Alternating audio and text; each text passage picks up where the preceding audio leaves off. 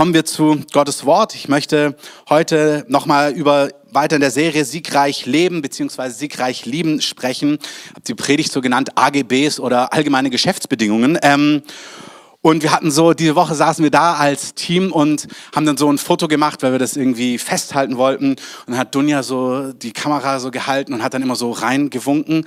Und das hat sie so drei, vier Mal gemacht. Und wir haben uns alle gefragt, was macht sie denn da? Wieso winkt sie sich, während sie fotografiert? Und dann haben wir im Nachhinein verstanden, dass ihr Foto, wenn sie winkt, äh, ihre Kamera, ihr Handy, wenn sie winkt, anfängt. Also dann macht das, die Kamera das Selfie.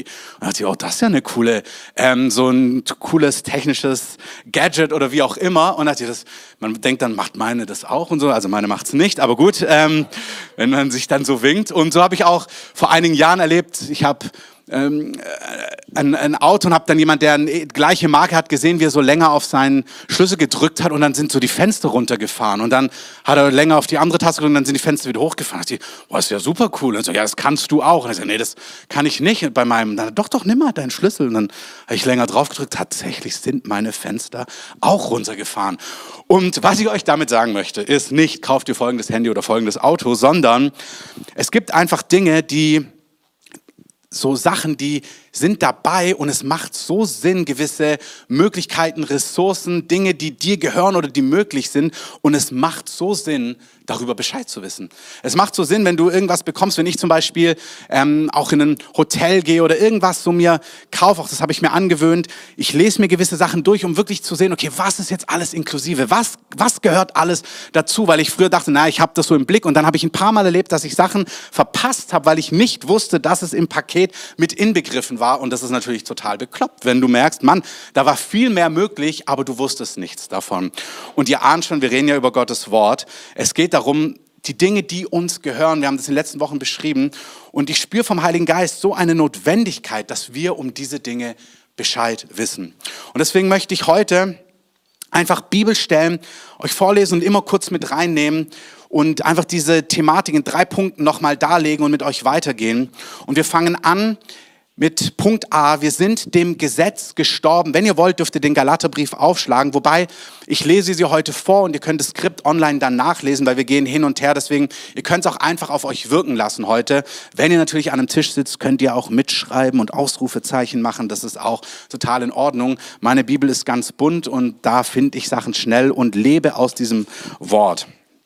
Herr, ich bete, dass dein Wort heute Morgen läuft und dass es Bollwerke, die uns im Weg stehen, niederreißt und dass es andere Dinge aufrichtet in uns, Dinge, die wir brauchen, Dinge, die notwendig sind. Du hast gesagt, dass wir nicht den Geist der Welt empfangen haben, 1. Korinther 2, sondern der Geist, der aus Gott ist, damit wir die Dinge kennen, die uns von Gott geschenkt sind.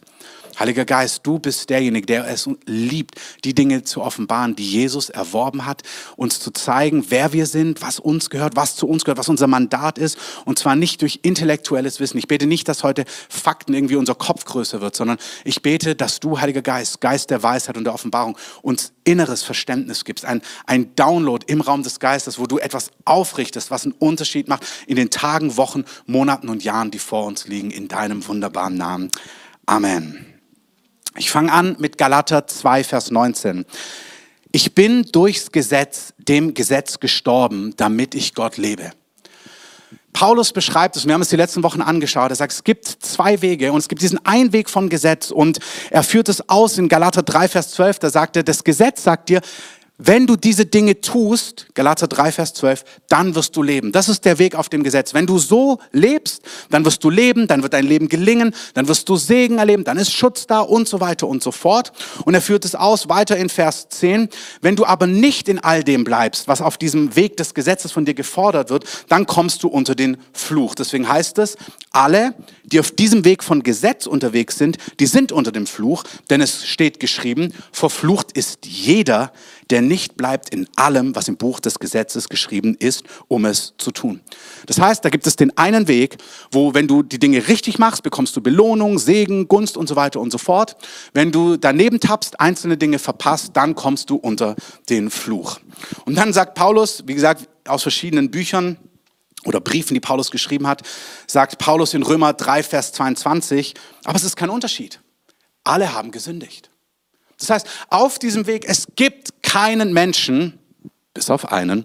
Es gibt keinen Menschen, bis auf einen, Jesus, der auf diesem Weg alles richtig macht und deswegen auf der Segenslinie ist, sondern wenn wir auf diesem Weg unterwegs sind, dann sind wir de facto unter dem Fluch, weil wir nicht in allem bleiben, was von uns erwartet wird. Es gibt keinen perfekten, vollkommenen Menschen, nur Jesus. Und deswegen schreibt Paulus aber jetzt nochmal zurück, Galater 2, Vers 19, ich bin durchs Gesetz, dem Gesetz gestorben, damit ich Gott lebe. Was meint er damit? Das ist das fantastische Mysterium, was Jesus getan hat.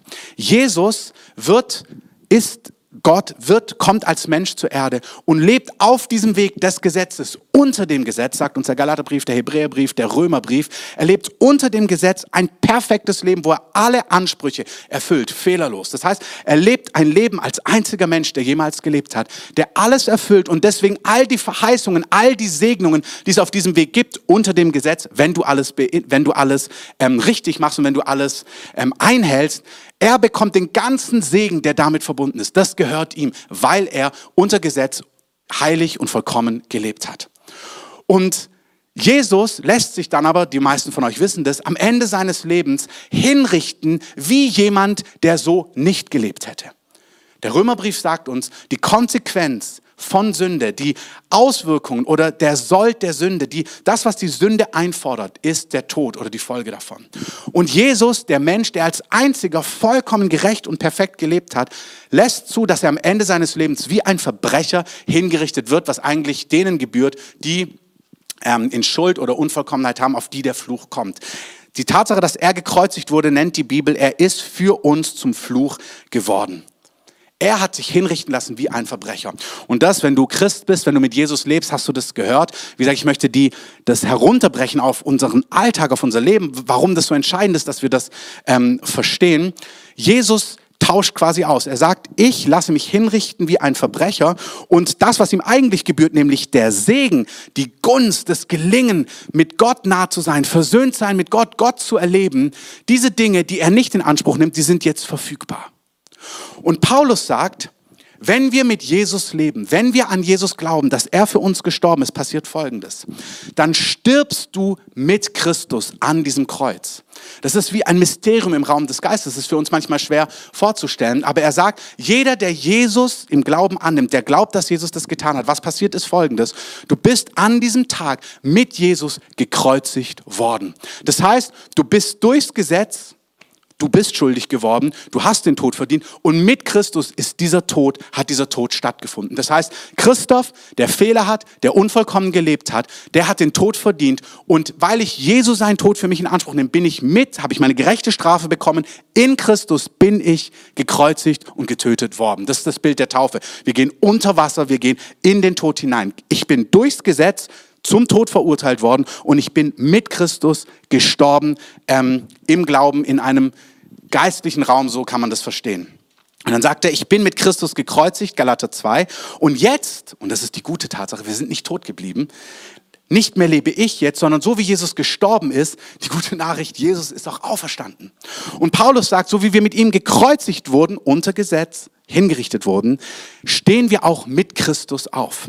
Und er sagt, nicht mehr lebe ich, sondern jetzt lebt Christus in mir. Er sagt, mit dem Augenblick, wo wo wir Jesus annehmen, ja, da werden wir hingerichtet, weil wir Sünder sind, aber dann beginnt etwas ganz Neues. Wir stehen auf und zwar ein neuer Mensch.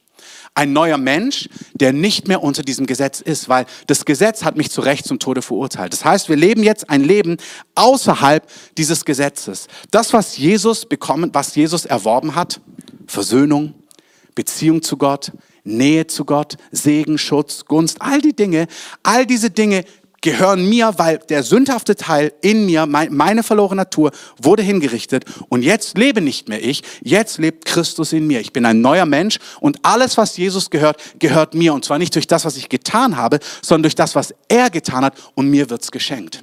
Das ist enorm wichtig, dass wir diese Dinge verstehen. Wie gesagt, das Beispiel ist so banal, aber wenn deine Kamera dich fotografieren kann, weil du ihr winkst, macht es total Sinn, das zu wissen. Und hier sind viel, viel, viel, viel entscheidendere Dinge, die uns gehören, die schon da sind und wir haben keine Verfügbarkeit über diese Dinge, wenn wir nicht wissen, was uns gehört, was geschehen ist und wie ähm, die Zusammenhänge sind. Das heißt, der Römerbrief, da schreibt Paulus Folgendes. Es ist kein Unterschied. Römer 3, Vers 22. Alle haben gesündigt und erlangen nicht die Herrlichkeit Gottes. Niemand. Auf diesem Weg, keiner erlangt die Herrlichkeit Gottes. Und jetzt werden sie umsonst gerechtfertigt durch seine Gnade, durch die Erlösung, die in Christus Jesus ist. Der Hebräerbrief schreibt es folgendes. Er hat einen, Jesus hat einen vortrefflicheren, also einen besseren Dienst erlangt.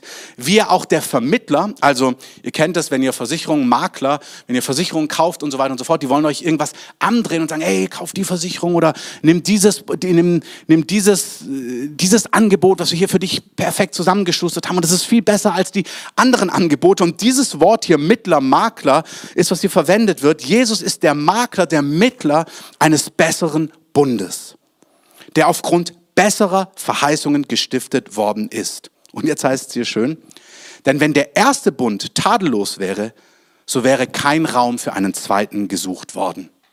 Also der Hebräerbriefautor sagt, dieser Weg von Gesetz, Gesetz halten, wenn du alles richtig machst, kommt Segen, wenn du nicht alles hältst, dann kommst du unter den Fluch, sagt er, dieser Weg ist nicht tadellos. Das war ein unvollkommener Weg, ein Weg, der in sich nicht funktioniert. Deswegen wurde ein zweiter Bund, ein anderer Weg aufgetan, ein besserer Bund. Er ist wirklich besser.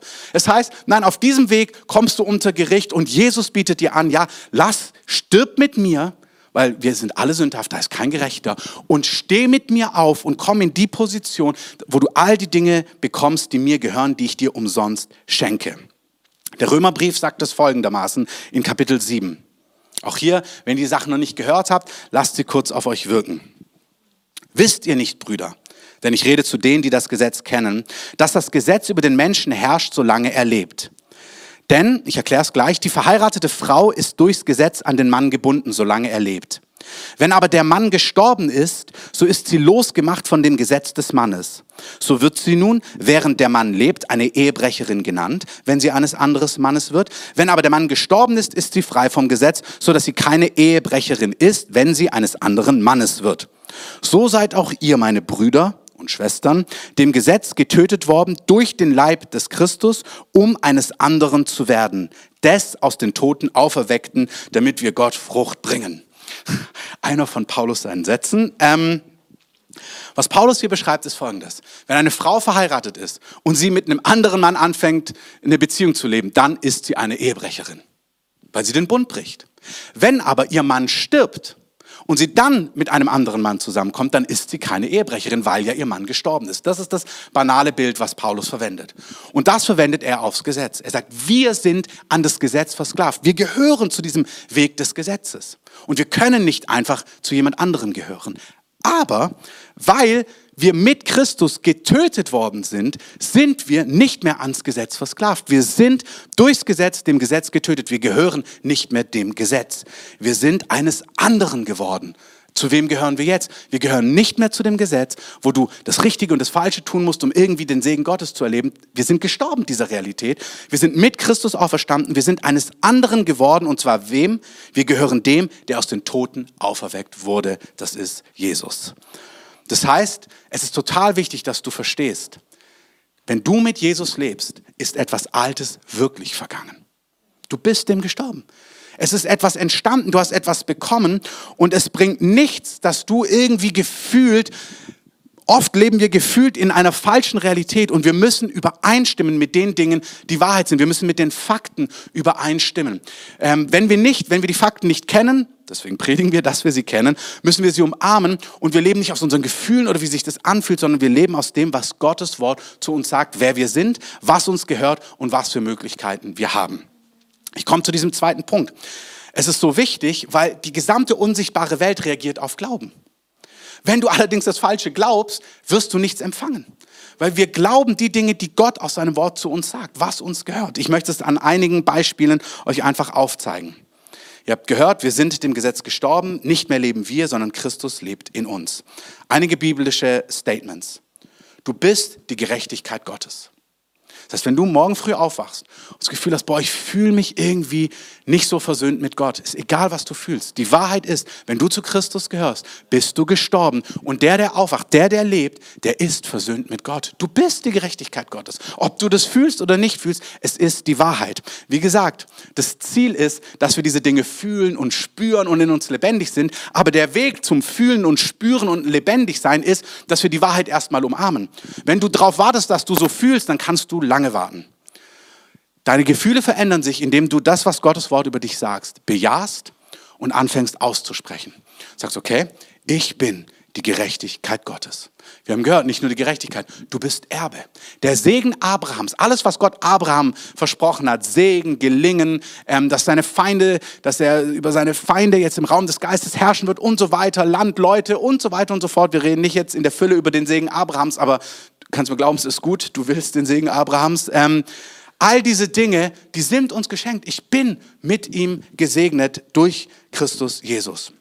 Ich bin nach dem Epheserbrief versetzt an himmlische Orte. Das, auch das klingt vielleicht, ja, okay, was macht den Unterschied? Der Unterschied ist, wenn wir zum Beispiel beten. Bete ich hier und habe das Gefühl, Gott ist irgendwo hinter vielen Wolken und geistigen Bollwerken der Finsternis, die alles irgendwie, wir sind hier weggeschlossen und Gott ist weit, weit weg und hoffentlich hört er uns und manchmal hast du das Gefühl, deine Gebete kommen nur bis zur Decke. Oder ist die Wahrheit, dass ich versetzt bin an himmlische Orte, sogar mit Christus dorthin versetzt bist, neben ihm sitze, bei Gott und ich eine Beziehung habe. Ich fand es so schön, was Mario gesagt hat. Ich, ich, das ist der Gott von Christoph, das ist dein Gott, der sich vorstellte, ich gehöre zu ihm, ich sitze dort mit ihm und ich herrsche dort mit ihm und wir haben eine Beziehung und meine Gebete sind nicht hoffentlich kommen sie an, sondern ich rede mit ihm, ich habe Beziehung und aus unserer Beziehung beten wir im Sinn von, wir regieren, wir setzen Dinge frei, wir ordnen Dinge an, die Gott wichtig sind. Dir ist alles geschenkt, sagt der Petrusbrief, haben wir letzte Woche beschrieben. Dir ist alles geschenkt, was du zum Leben und zum gottesfürchtigen Leben brauchst. Ich beschreibe es euch gleich auf so einer emotionalen Ebene. Aber das Wort Gottes sagt nicht, du bekommst es irgendwann und hoffentlich, und wenn du richtig betest und dann noch Fasten hinzufügst, alles gut, beten, fasten, nicht falsch verstehen. Ähm, zu einem anderen Zeitpunkt, in einem anderen Kontext macht es Sinn, das zu beschreiben. Aber hier heißt es, in Christus Jesus hast du alles zum Leben bekommen. Dir wurde alles geschenkt, was du zum Leben brauchst und zum gottesfürchtigen Leben. Das heißt, es ist vorhanden. Und die Dinge werden Realität in unserem Leben, wenn wir verstehen, was uns gehört. Also das Bild ist so entscheidend. Wenn wir das Gefühl haben, ich habe all das nicht und dann bitte ich Gott, gib mir dieses, gib mir jenes, hilf mir da, dann ist es in Anführungszeichen geschieht es nicht aus Glauben, weil das, was du in deine Innenrealität stimmt nicht überein mit der Realität aus Gottes Wort. Wir sind gerufen zu verstehen, was uns von Gott gegeben ist, wer wir sind und dann unseren Glauben damit zu verbinden. Okay, ich habe alles empfangen, was ich brauche. Vielleicht spürst du es noch nicht, vielleicht siehst du es nicht manifestiert, aber es ist, wie bildlich gesprochen, auf dein Konto überwiesen. Es ist schon da. Es heißt in den Evangelien, da sagt Jesus, glaubt, dass ihr das Erbetene empfangen habt und es wird euch werden. Das heißt, es wird Realität in meinem Leben, wenn ich verstehe und Offenbarung habe und glaube, dass das Erbetene schon längst empfangen ist. Es ist schon da, was ich brauche zum Leben, zum gottesfürchtigen Leben. Ich gebe euch ein paar weitere Beispiele. Und wie gesagt, das ist hier keine Wortklauberei, sondern diese Dinge machen den ganzen Unterschied. Unser Bibelschullehrer hat das mal folgendermaßen beschrieben. Er hat gesagt, es macht schon einen Unterschied, ob du ein Misthaufen bist, wo so ein paar weiße Flecken von Schnee draufkommen, oder ob du ein Schneehaufen bist, wo vielleicht mal ein bisschen Mist drauf ist. Das ist ein himmelweiter Unterschied. Bist du ein Misthaufen, der irgendwie so ein bisschen besprengt und Deo drauf, oder bist du weiß und rein und da gibt es vielleicht Schmutz des Alltags, der weggewaschen wird. Und es ist so wichtig, stimmst du überein mit dem, was Gottes Wort zu dir sagt? Ich gebe euch ein paar Beispiele. Gebete von, mach mich rein. Ich verstehe das. Manchmal, wenn wir umkehren oder Gott was bekennen. Ja, Amen dazu.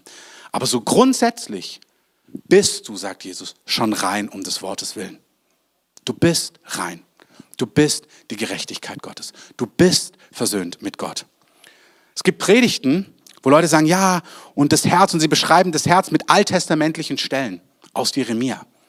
Und dann sagen wir, wir wollen ein reines Herz, gib uns ein neues Herz, gib uns ein ungeteiltes Herz. Du hast in der Wiedergeburt ein neues Herz bekommen. Und ich muss euch sagen, es ist keine Wortklauberei. Das ist, wenn ich mir vorstelle, ich muss es immer, mir helfen immer Bilder. Wenn ich meinen Söhnen 100.000 Euro auf ihr Konto überweisen würde. Und wie gesagt, es geht nicht um Geld. Aber meine Söhne sehen das. Ich unterschreibe ein Dokument. Ich sage, guck mal, ich überweise euch 100.000 Euro. Ich mache die Online-Überweisung, wenn man so viel online überweisen kann. Ähm, überweise es, Sie sehen das, TAN-Nummern gibt es alles ein, Überweisung getätigt. Okay, dann gebe ich Ihnen eine Karte für dieses Konto und sage, das ist für euch, ihr könnt da abheben, ist kein Problem. Also wenn ihr Geld braucht, hebt ihr einfach ab, das ist der Code und so weiter und so fort. Also Sie sehen das, Sie spüren das, ich sage Ihnen das. Wenn Sie dann rumlaufen würden und was kaufen müssen und dann anfangen anzurufen und sagen, oh Papa, könntest du uns hier irgendwie 750 Euro überweisen? Ähm, wir wollten dieses und jenes tun. Dann würde ich sagen, okay, warte mal, was hast du nicht verstanden? Also da ist, da ist was drin von, das würde mich als Vater irgendwie kränken, wo ich denke so, was ist mit unserer Beziehung los? Dass du nicht verstehst, was ich dir geschenkt habe, was ich dir gegeben habe. Wir haben doch eine Beziehung zueinander. Ich habe dir gezeigt, was mein Herz ist. Ich habe dir, ich habe dich mit reingenommen. Ich habe die Realität aufgeschlossen. Was steht dir im Wege? Und ich würde vielleicht auch irgendwann an ihrer Mündigkeit zweifeln, wenn sie es nach dem fünften Mal immer noch mich anrufen würden und sagen, Papa, wir brauchen unbedingt 1250 Euro. Wir denken, Jungs, ähm, das ist nicht euer Ernst. Und Jesus sagt, ich habe dir ein neues Herz gegeben. Ich habe dir ein neues Herz gegeben. Hesekiel, der Hebräerbrief, Hebräerbrief Kapitel 8 beschreibt es und es zitiert Hesekiel 36, wo er sagt, der neue Bund ist, ich werde ihnen ein neues Herz geben. Ich werde das steinerne Herz aus ihrer Mitte nehmen. Ich werde ihnen ein fleischendes Herz geben. Ich werde meine Gesetze auf ihr Herz schreiben. Sie sind eine ganz neue Schöpfung. Sie sind eine neue Kreatur. Es bedeutet wirklich, du bist nicht alt, neu und irgendwie rebootet und reset wieder reingewaschen. Du bist jemand völlig Neues. Du gehörst, du bist, der alte Mensch ist durchs Gesetz hingerichtet worden und es lebt ein neuer. Du, Christus lebt in dir. Du gehörst dem Auferstandenen. Du bist versöhnt mit Gott. Du bist die Gerechtigkeit Gottes. Du hast ein neues Herz. Du hast nicht das alte alte Herz. Du hast ein neues Herz und Gottes Gesetze sind in dein Innerstes geschrieben. Dort heißt es, man wird nicht mehr sagen, er kennt Gott, sondern jeder wird Gott erkennen. Du hast ein neues Herz. Zu sagen, oh Jesus, gib mir ein neues Herz, mach mein Herz rein, das ist wie so, warte mal, mein Sohn ist vor 2000 Jahren bitter hingerichtet worden. Das hat ihn alles gekostet. Er hat einen Bund, er hat alles bezahlt, er hat Blut geschwitzt, er hat den ganzen Weg gegangen, er hat den Becher ausgetrunken, den er nicht trinken wollte, damit du ein neues Herz bekommst. Wie kannst du sagen, gib mir ein neues Herz? Du hast ein neues Herz bekommen. Du bist eine neue Schöpfung. Die Herrnhut hatte diesen, diesen Spruch, dass das, Lo, dass das Lamm Lohn für seine Mühen bekommt. Jesus war in dem Garten und hat zum Vater gesagt, Herr, wenn es möglich ist, dann, dann lass diesen Kelch an mir vorübergehen. Was er meint ist, wenn es nicht sein muss, dass ich jetzt verhaftet werde, dass ich gefoltert werde, dass ich hingerichtet werde wie ein Verbrecher, wenn es eine andere Möglichkeit gibt, dann lass bitte diese andere Möglichkeit ähm, zustande kommen. Und der Vater hat, hat ihm klar gemacht, es gibt keinen anderen Weg, hat ihn durch Engel gestärkt, dass er diesen Weg gehen konnte. Aber es hat Jesus alles gekostet. Und wenn jemand alles hingibt, dann zu sagen, oh, könntest du mir dieses und jenes geben, wo er sagt, das ist doch genau, was ich getan habe, dass irgendwas wenn du das nicht weißt, ist das kein Problem. Wenn du seit Jahren mit dem Herrn unterwegs bist und das Buch dir gehört, was auch von Generationen bewahrt, übersetzt, unter viel Leid erhalten wurde, dass wir heute Bibeln in unserer Sprache haben, die all diese Wahrheiten für jeden verfügbar machen. Das ist so ein Privileg. Wir sind gerufen, die Dinge zu kennen, die uns von Gott geschenkt sind. Amen. Ich möchte das, das Beispiel ist auch so banal jetzt im Rahmen, wenn man gerade vom Kreuzestod Jesu spricht, so. Ähm, aber manchmal versteht man es emotional. Meine Frau war fünf Tage in Süddeutschland und hat da Freundinnen besucht. Und dann habe ich so die Sachen hergerichtet, als bevor sie zurückkam. Und dann war ich oben bei uns im Schlafzimmer und dann habe ich so das Bett zurechtgemacht, weil unsere Jungs lieben es dann bei mir zu pennen. Und das ist alles so zurechtgemacht. Und dann habe ich mich dran, habe ich unser Bett gesehen, dann habe ich mich dran erinnert, oh, Miri liebt es, in ähm, frisch bezogene Betten nach Hause zu kommen. Also auch wenn wir in Urlaub fahren, dann bezieht sie oft die Betten schon frisch, dass wenn wir zurückkommen, das alles frisch riecht. Und dann habe ich mir gedacht, na ja, ähm, mache ich das jetzt noch? Es war irgendwie die Zeit so knapp und dann dachte ich, oh doch, sie liebt es, ich mache das jetzt noch. Und dann habe ich zig Sachen gemacht, noch Decken und so weiter und alles frisch bezogen und so weiter. Und das war jetzt nicht ewig lang, aber es ist schon eine gute Zeit ins Land gegangen, weil ich dann noch ein paar Sachen ergänzt habe in dem Ganzen. Und wenn jetzt Miri abends im Bett liegen würde und sagen würde, ach, ich wünschte, du hättest das Bett neu bezogen, ich, das, das ist doch nicht dein Ernst. Und ein Glück ist meine Frau nicht so, sondern sie hat gesagt, oh, du hast das Bett neu bezogen. Ähm, Und das macht was mit dem Herzen, weil du merkst, okay, du hast, du verstehst, was ich getan habe. Du siehst dass es lässt dein Herz berühren. Und das Beispiel ist banal, aber Jesus hat Dinge erworben und er lässt uns wissen, was ihm gehört, was uns gehört, was er getan hat. Und es ist so wichtig, dass wir diese Dinge kennen, dass wir diese Dinge wissen und dass wir dementsprechend sagen, ja, so ist es. Ich habe ein neues Herz bekommen. In meinem Herzen ist das Gesetz Gottes draufgeschrieben. Ich bin eine neue Schöpfung. In Jesaja 53 ein weiteres Beispiel. Da schreibt der Prophet über das, was der Messias tun wird. Und er beschreibt den Kreuzestod von Jesus, eben, dass unsere Sünden vergeben sind. Wenn ihr wollt, dürft ihr das einmal mit aufschlagen. Jesaja 53. Da heißt es in Vers ähm, 4, unsere Leiden kann man auch übersetzen mit Krankheiten, unsere Krankheiten, er hat sie getragen und unsere Schmerzen, er hat sie auf sich geladen. Wir aber, wir hielten ihn für bestraft, von Gott geschlagen und niedergebeugt. Doch er war durchbohrt um unsere Vergehen willen und er war zerschlagen um unsere Sünden willen. Die Strafe lag auf ihm zu unserem Frieden und durch seine Striemen ist uns Heilung geworden. An dieser Stelle beschreibt der Prophet Jesaja eine, eine Vision, die er sieht über das, was der Messias eines Tages tun wird, was Jesus getan hat. Und der eine Aspekt hier ist, dass er stirbt für unsere Schuld, für unsere Sünden. Er ist um unserer Vergehen, um unserer Treuebrüche zerschlagen. Er ist um unserer Sünde willen zerschlagen worden. Also aufgrund von Sünde und unserer Treuebrüche ist er gestorben am Kreuz.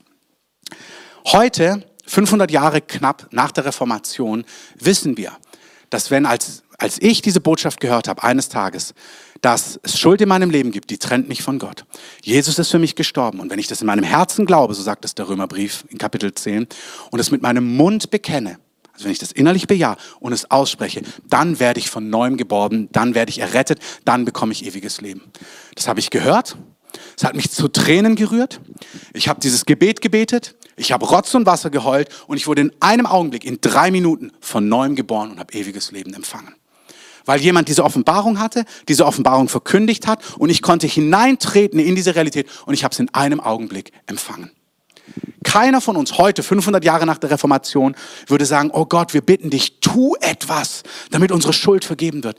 Bewirke irgendetwas, dass unsere Schuld ausgetilgt sein würde. Wir würden alle sagen, halt, halt, halt, halt, halt. Das ist vor 2000 Jahren geschehen. Es ist geschehen. Es ist passiert. Du musst in das vollbrachte Werk des Kreuzes hineingehen. Es ist schon längst geschehen. Deine Schuld wurde bezahlt vor 2000 Jahren. Der Preis wurde bezahlt. Du schöpfst ab. Du greifst zu. Du empfängst, was schon längst getan worden ist. Aber in diesem gleichen Kapitel geht es nicht nur um Sünde. In der gleichen Zeitform steht hier, unsere Leiden, er hat sie getragen. Unsere Schmerzen, er hat sie auf sich geladen. Seine Striemen sind uns zur Heilung geworden. Ich möchte uns ermutigen, dass wir das Thema Heilung anfangen, genauso anzugehen. David fasst es zusammen in Psalm 103, der da vergibt alle deine Sünden, jupp, glauben wir, der da heilt alle deine Krankheiten. Manchmal, vielleicht. Jeder würde glauben, alle Sünden sind mit drin. Ja, egal was du getan hast, sie sind dir vergeben. Psalm 103 sagt auch, der da heilt all deine Krankheiten.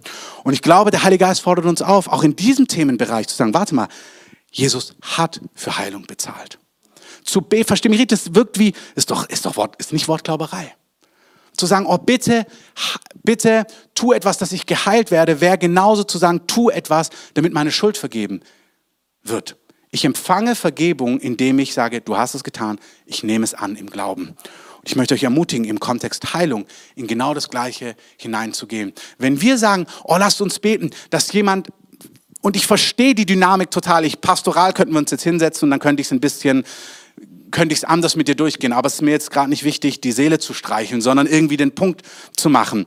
Wenn dann Leute sagen, oh, lass uns beten, dass Gott die Person heilt, eigentlich ist es nein. Er hat sie geheilt vor 2000 Jahren. Lass uns beten, dass die Person ergreift, was schon längst geschehen ist. Wir rufen Personen in diese Realität hinein. Er hat Heilung erworben. Wie gesagt, ich verstehe, was das auch an Kontroversen macht, weil wir viele Dinge auch sehen, die dem noch nicht entsprechen. Aber selbst Luther hat vor 500 Jahren am Ende seines Lebens gehofft, dass seine Offenbarung von Errettung aus Gnade, von dem, was schon geschehen ist, stimmt, weil es einfach noch nicht etabliert war. Und es hat 500 Jahre gebraucht, wo wir diese Wahrheit umarmen, wo wir sie predigen und wo Leute jetzt in Minuten diese Realität für sich empfangen können. Das ist genau das gleiche das Sprachengebet. Anfang des Jahrhunderts haben sie Tage, Wochen und Monate Warteversammlungen gemacht, um die Geistestaufe zu empfangen. Man dachte, wir müssen hier souverän warten, bis es souverän auf uns kommt. Und heute, ein paar Jahrzehnte weiter ist es etabliert und wir sagen, okay, du bist, im, du bist von neuem geboren worden, lass uns beten, du wirst jetzt im Geist getauft, mit einer Gewissheit. Ich weiß, wenn ich für Leute bete, werden sie im Geist getauft. Da gibt es keinen Zweifel, dass das verfügbar ist. Ich denke auch im Bereich Heilung gibt es hier Land gut zu machen. Wenn du jetzt mit dieser Aussage ringst, die ich gerade getroffen habe, absolut in Ordnung, ring und ring mit Gottes Wort und ähm, da ist nichts falsch dran, aber ich glaube, hier ist auch etwas, was Jesus längst getan, längst erworben hat und wir sind gerufen, in diese Realität hineinzugehen. Wir können nur die Dinge umarmen, die wir erkennen.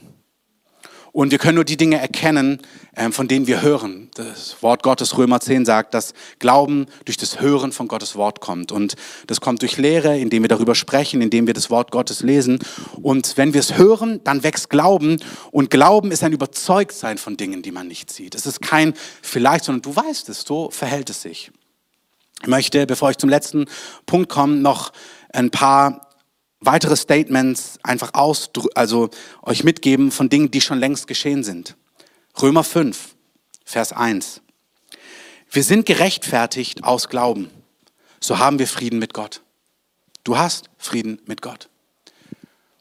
Wenn du ein Gefühl hast, boah, ich bin irgendwie nicht ganz nah an Gott dran, ich habe nicht wirklich Frieden, das stimmt nicht, das ist eine Lüge. Dein Gefühl täuscht dich, dein Gefühl lügt. Du hast durch Christus Frieden mit Gott durch den wir auch im Glauben Zugang erhalten haben zu dieser Gnade, in der wir stehen. Römer 5, Vers 5 sagt, die Liebe Gottes ist ausgegossen in dein Herz durch den Heiligen Geist. Es gibt Begegnungen, wo du mehr von der Liebe Gottes erfährst, 100 Prozent. Streck dich danach aus, Herr, ich will mehr von dir sehen, mehr mit dir leben, ist alles total gut.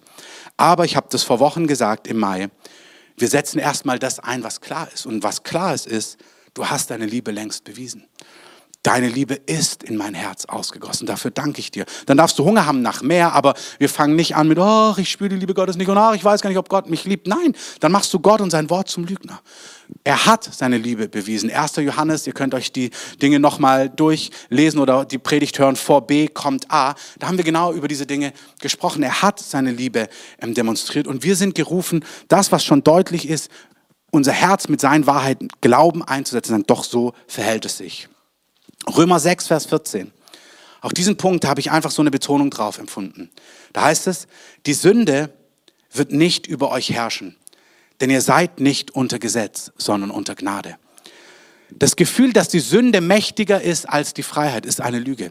Die Sünde kann nicht über dir herrschen, wenn du auf diesem Weg bist, den ich beschreibe, nämlich nicht unter Gesetz von diesem Gefühl, oh, wenn ich da drin hänge, wenn ich da lebe, dann bin ich von Gott getrennt. Wenn du unter Gesetz bist, ja, dann kann sie über dich herrschen. Aber wenn du mit Christus gestorben bist und nicht unter Gesetz bist, sondern auf dem anderen Weg, in diesem anderen Bund lebst, wo du aus Gnade lebst, dann hat die Sünde Macht über dich verloren. Und wenn du anfängst, das zu umarmen, dann wird sich diese Freiheit in deinem Leben manifestieren. Es gibt keine Gebundenheit an nichts, an keine Spielsucht, an keine Drogen, an keine Perversion, an nichts, was größer ist als das, was der Heilige Geist tun kann. Du bist nicht unter Sünde versklavt. Der Heilige Geist hat, Jesus hat alles erworben, wenn du unter Gnade bist, dass diese Freiheit sich in deinem Leben manifestieren kann. Ich möchte das auch in einem Bild ganz kurz aufzeigen. Ich weiß nicht, also ich habe irgendwie, wurde ich als Kind mal von, von einem Hund durchs Wohngebiet gejagt und dann haben die Leute so Sprüche, oh, brauchst einfach nicht losrennen. Ähm, einfach nicht losrennen, der Hund will nur spielen. Also es hat sich gar nicht nach Spielen angeführt, aber der hat mich so angebellt und dann bin ich losgerannt und dann ist der Hund mir hinterher und hat die gerühmt, nein, nein, der will nur spielen. Aber so hat es sich nicht angefühlt. Und irgendwann hat mir jemand gesagt, wenn so ein Hund kommt oder bellt oder so, wenn du ihm in die Augen guckst, dann wird der still. Und da dachte ich am Anfang, oh, das ist aber ganz bedrohlich, weil ich echt so Angst hatte vor Hunden, ob ich das überhaupt kann. Und irgendwann habe ich mir gedacht, ich probiere das mal aus. Und dann hat mich so ein Hund wieder angekläfft, so da, wo ich joggen war. Und dann habe ich ihn so angeguckt und ihm in die Augen geguckt und plötzlich so, hm. also, also da hat so, oh wow, es funktioniert tatsächlich. Ähm, und dieses Bild möchte ich für Sünde und Versuchung gebrauchen.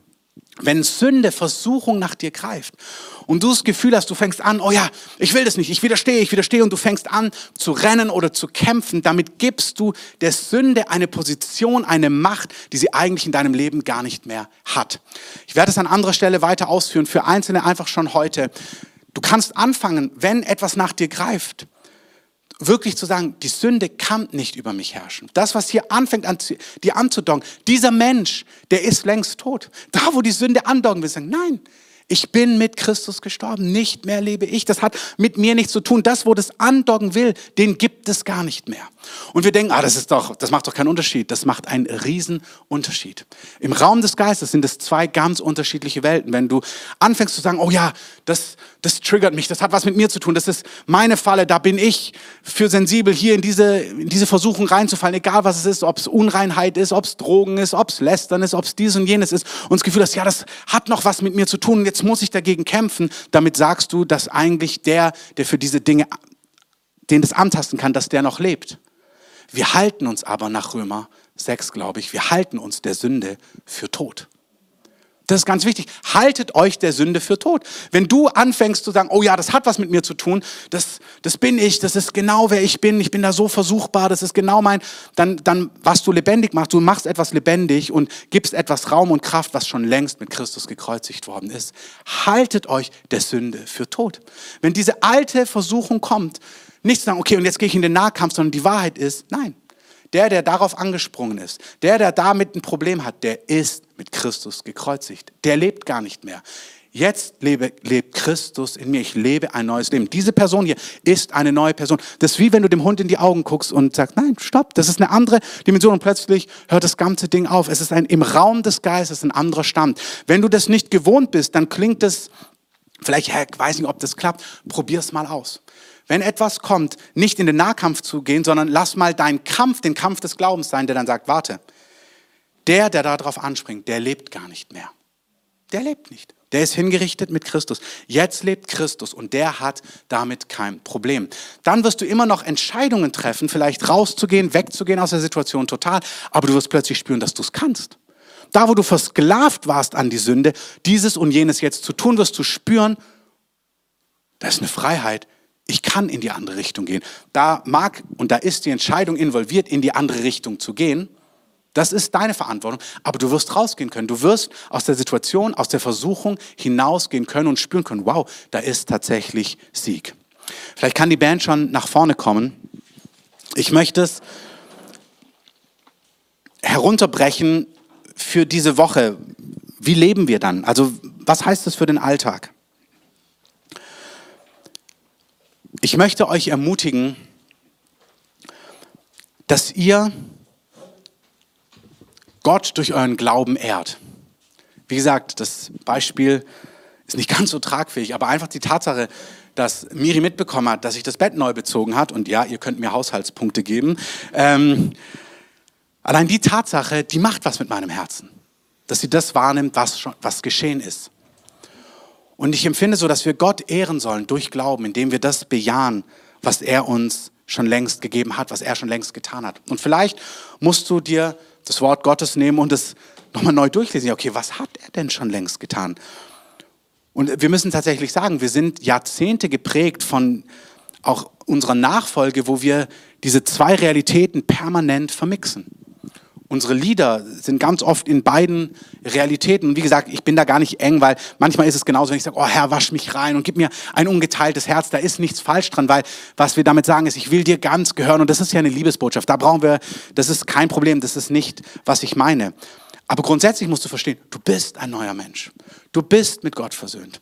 Wenn du scheiterst, wenn du in Perversion drin hängst, wenn du in diesem und jenen unfrei bist, wenn du dich nicht geliebt fühlst, wenn du merkst, boah, du lebst auch noch in Ungerechtigkeit, du wirst nicht frei von dieser Ungerechtigkeit, du wirst nicht frei von den Dingen, die dich quälen, indem du im Nahkampf bist, sondern indem du das umarmst, was Wahrheit ist. Indem du sagst, okay, derjenige, der süchtig ist zu shoppen oder die Person, die immer lästert, die Person, die immer unter Eifersucht leidet, die Person, die immer mit Jezorn kämpft, die Person, die, wir haben das gehört, was Hartmanns gesagt haben, der Ehemann, der immer bitter wird, der irgendwie gar nicht in Gnade gegenüber seiner Frau leben kann. Oder die Frau, die sich so schwer fühlt, irgendwie sich einzuordnen oder auch unterzuordnen, diese Person ist mit Christus gekreuzigt, die ist tot. Das heißt, wir denken, wenn wir der Weg, um in die Freiheit zu kommen, dass die Dinge sich manifestieren, ist, dass wir das umarmen, was schon längst der Fall ist. Indem wir sagen, ja, so verhält es sich. ich bin mit Christus gekreuzigt. Diese Person lebt gar nicht mehr. Ich bin die Gerechtigkeit Gottes. Ich bin mit Gott versöhnt. Indem wir diese Wahrheiten umarmen und Gott dadurch die Ehre geben, die befähigen uns, die machen etwas innerlich mit uns, dass sich das, nach was wir uns sehen, im Äußeren, im Sichtbaren tatsächlich manifestiert. Beginn doch mal die nächste Woche deinen Tag genauso. Und ich meine deinen Tag morgens, aber auch mittags immer wieder. Deinen Alltag. Danke, dass ich gerecht bin. Danke, dass ich mit dir versöhnt bin. Danke, dass ich die Gerechtigkeit Gottes bin. Danke, Herr, dass deine Liebe in mein Herz ausgegossen ist. Danke, dass ich ein geliebtes Kind bin. Danke, dass der Segen Abrahams in Christus zu mir gekommen ist. Danke, dass ich mit jeder geistlichen Segnung in der Himmelswelt gesegnet bin. Danke, dass du mir alles geschenkt hast, was ich zum Leben und zur Gottesfurcht brauche. Danke, dass die Sünde nicht mehr über mich herrschen kann. Sie kann nicht mehr über mich herrschen. Ich danke dir dafür. Danke, dass deine Striemen mir zur Heilung geworden sind. Ich habe es oft erzählt, ich habe jahrelang unter ganz starkem Heuschnupfen gelitten und der ist noch nicht komplett weg und ich verstehe auch nicht genau warum. Aber was ich mache, ist jedes Mal, wenn ich das spüre, ist, dass ich sage, danke, dass deine Striemen mir zur Heilung geworden sind. Danke, du hast dafür bezahlt. Das ist die Realität und ich danke dir, dass diese Realität sich in meinem Leben manifestiert. Wir ehren Gott dadurch. Das heißt, wenn du dich nicht danach fühlst, du musst dich nicht danach fühlen, sondern wenn du anfängst, aus Wahrheit zu leben, dann ziehen deine Gefühle nach. Vielleicht fühlst du dich nicht geliebt. Aber wenn du anfängst zu sagen, danke, dass ich geliebtes Kind Gottes bin. Tu, mach das mal einige Tage, zwei, drei Wochen. In einem Monat wirst du eine andere Person sein. Ich denke so, oh, aber das ist mir zu, so möchte ich das nicht machen. Das ist der Weg, den Gott uns zeigt dass wir aus Wahrheit leben. Das ist tatsächlich so, das gehört dazu. Fang doch an, diese Dinge auszusprechen. Auch ich möchte es nochmal mit Sünde betonen. Anstatt zu kämpfen, oh, ich darf mir das nicht angucken, ich darf nicht angucken, ich muss raus aus dieser Abhängigkeit. Hör auf, versteh mich richtig. Für einen kurzen Augenblick, kämpf nicht gegen die Sünde. Wenn du da drin hängst, hängst du halt da drin. Das ist kein Kokettieren, ja, Spiel mit Sünde. So meine ich das nicht. Aber fang an zu sagen, nein, aber das bin nicht ich. Der, der versklavt ist an Pornografie, der, der versklavt ist an Jezorn, der, der versklavt ist an Spielsucht, an Alkohol, an Drogen, der, der versklavt ist an Eifersucht, der lebt nicht mehr.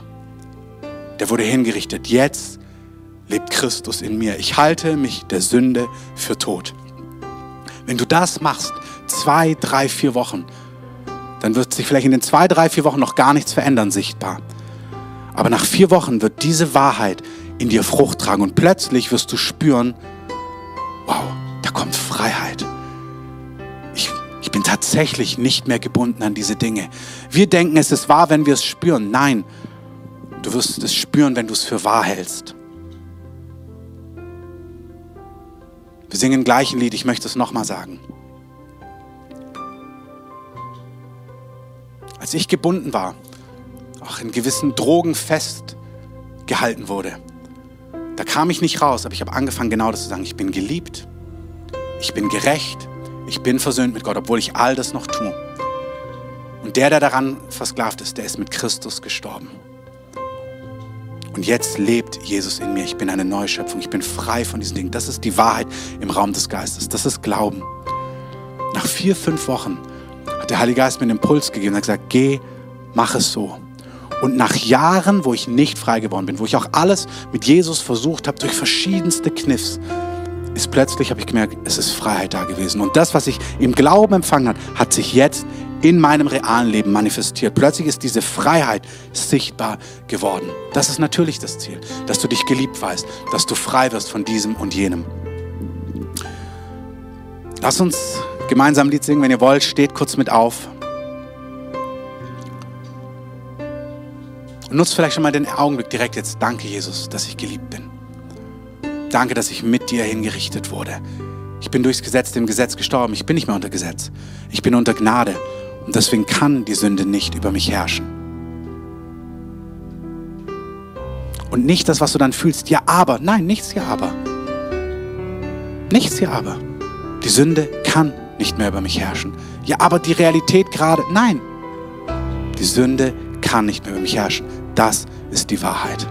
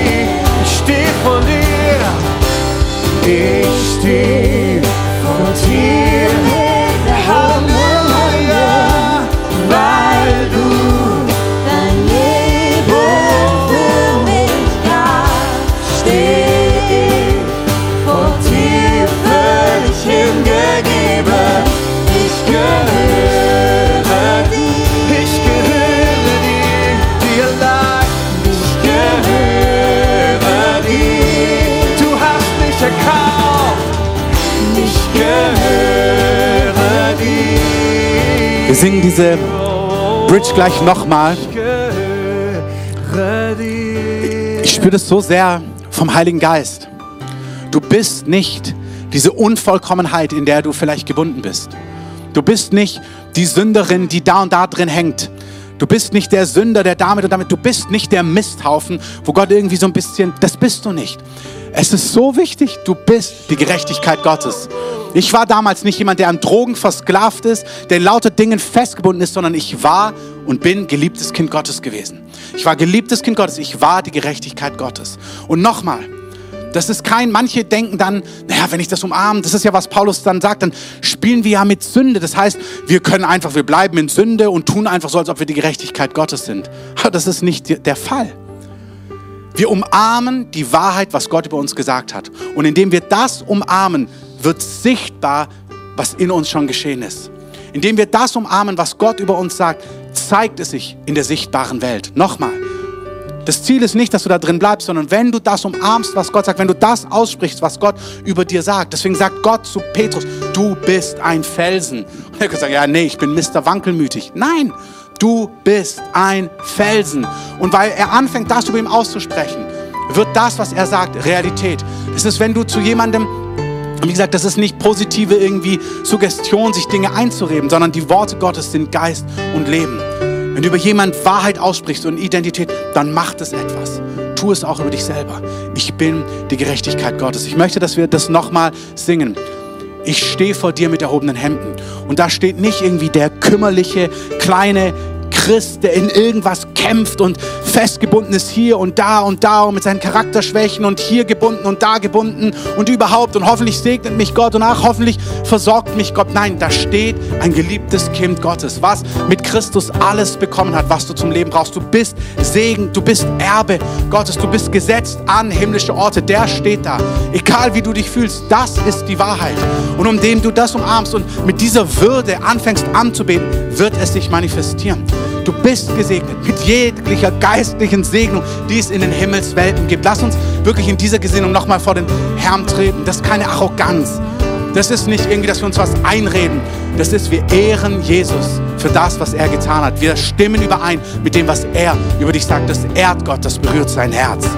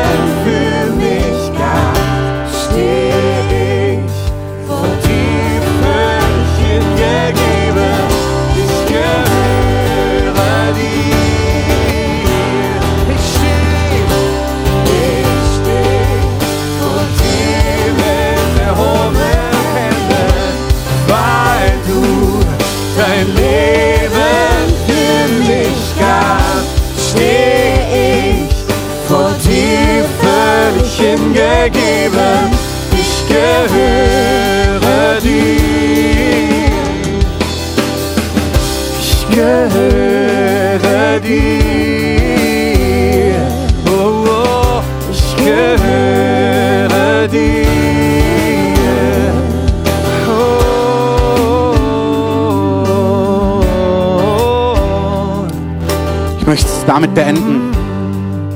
Gott hat seine Zeitpunkte und Gott wird unser Land heimsuchen, definitiv. Aber Teil davon ist, dass wir in das eintreten, wer wir sind in Christus. Du bist König, du bist Priester, du bist mit ihm gesetzt. Ich spüre so sehr, Gott will Nationen shiften, Gott will ganze Nationen transformieren. Dazu dürfen wir oder müssen wir als Kinder Gottes wissen, wer wir in ihm sind, was er für uns vollbracht hat. Und wie gesagt, wenn wir das verstehen, wenn wir werden wie unser Meister, wenn es in einer gesunden Art und Weise geschieht, dann werden wir nicht arrogant, sondern unser Meister hat die Füße seiner Freunde gewaschen.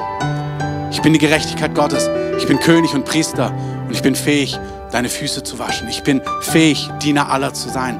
Das, was Jesus erworben hat, das, das macht uns nicht arrogant, das macht uns nicht hochmütig, das gründet, das, be, das beschenkt uns so sehr, das erfüllt uns so sehr mit Dankbarkeit, das erfüllt uns so sehr mit Begeisterung, mit Liebe, dass die Antwort ist, hey, wir, wir sind so überwältigt von dem, was du uns geschenkt hast. Wir geben dir unser Leben. Wir, wir gehören dir. Wir lieben es, dir zu dienen. Wir lieben es, deinem Volk zu dienen. Wir lieben es, uns hinzugeben an die anderen, die dich noch nicht kennen. Das ist die Auswirkung davon. Jesus, ich danke dir für all diese Wahrheiten, was du für uns schon erworben hast. Und ich bete, dass in dieser Woche jeder einzelne von uns und auch in den nächsten Monaten und Jahren, dass wir aus Wahrheit leben, dass du Gott Ehre gibst, indem das Wort Gottes in dir lebendig ist kenn das Wort Gottes. Ich möchte dich sehen, dass es dir leicht fällt. Ob das jetzt das Skript ist oder du das Wort Gottes nimmst, aber nimm diese Stellen, meditiere über sie, mach sie zu deinen eigenen.